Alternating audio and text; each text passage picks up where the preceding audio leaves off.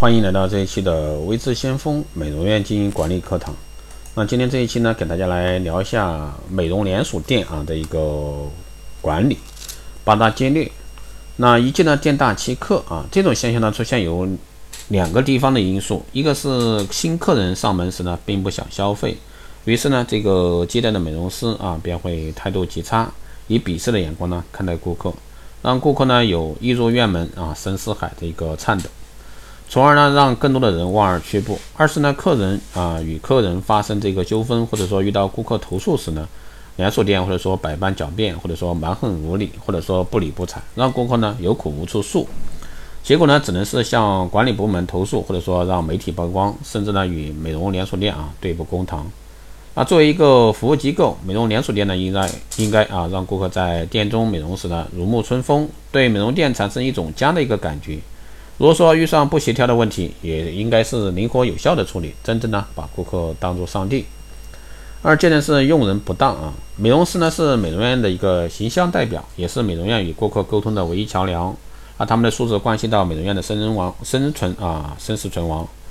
但有好些啊美容连锁店由于自身的原因无法聘请到啊优秀的美容师，只能呢让几个学徒或者说家庭雇佣工充当这个美容师来为顾客服务。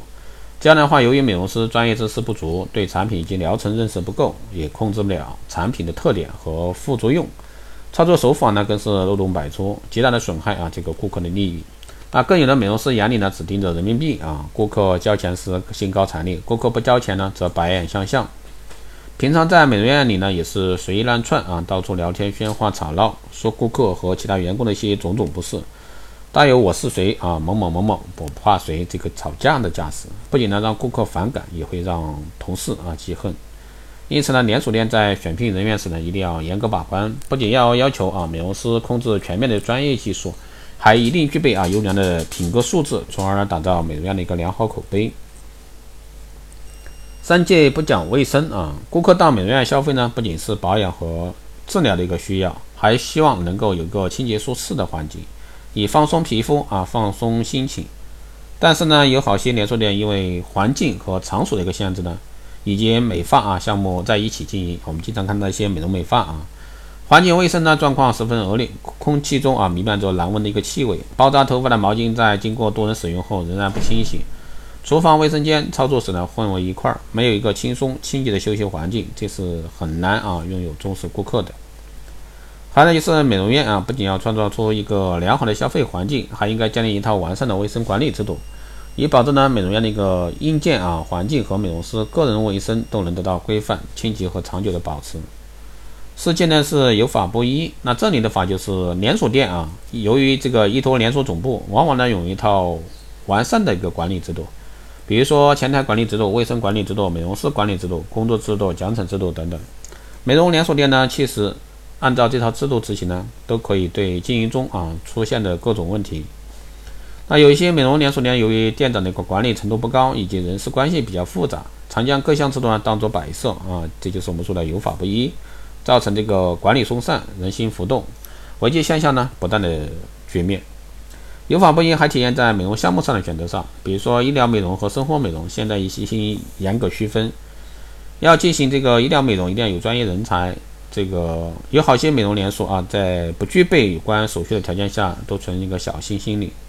因为呢在连锁总部的一个荫蔽下啊，可以从事医疗美容项目，以赚取量较高的利润。一旦出现事故，引起顾客的投诉或者做索赔呢，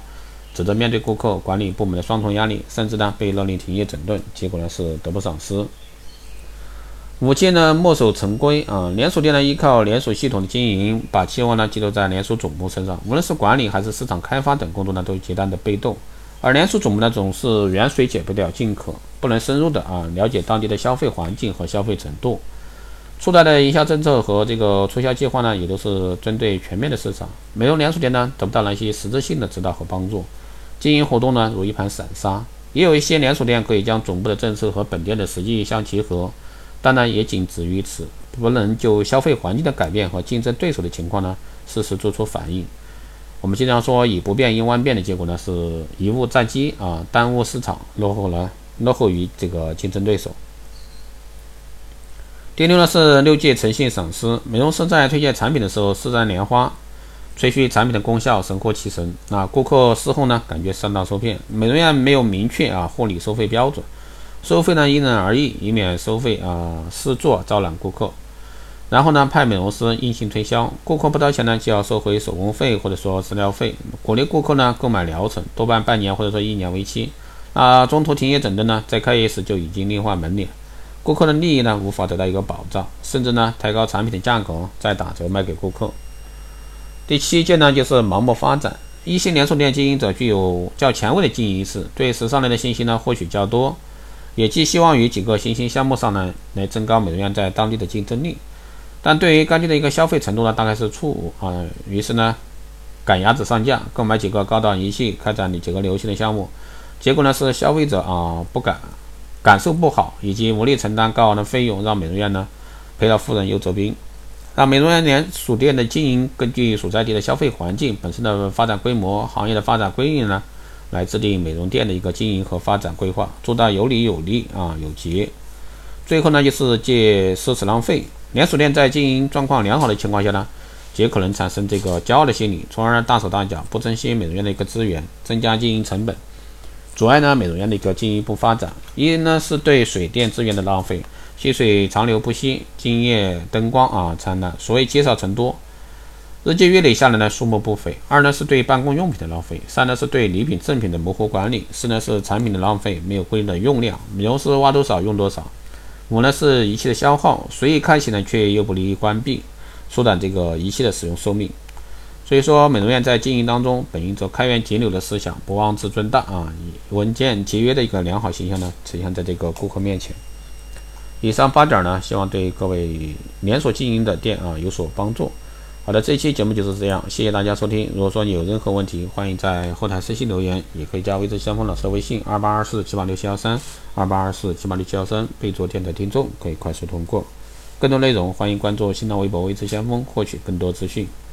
如果说你对我们的这个光电中心加盟感兴趣的，还有美容院经营管理私人定制服务以及光电医美课程感兴趣的，欢迎在后台私信为之相锋老师报名。好的，这一期节目就这样，我们下期再见。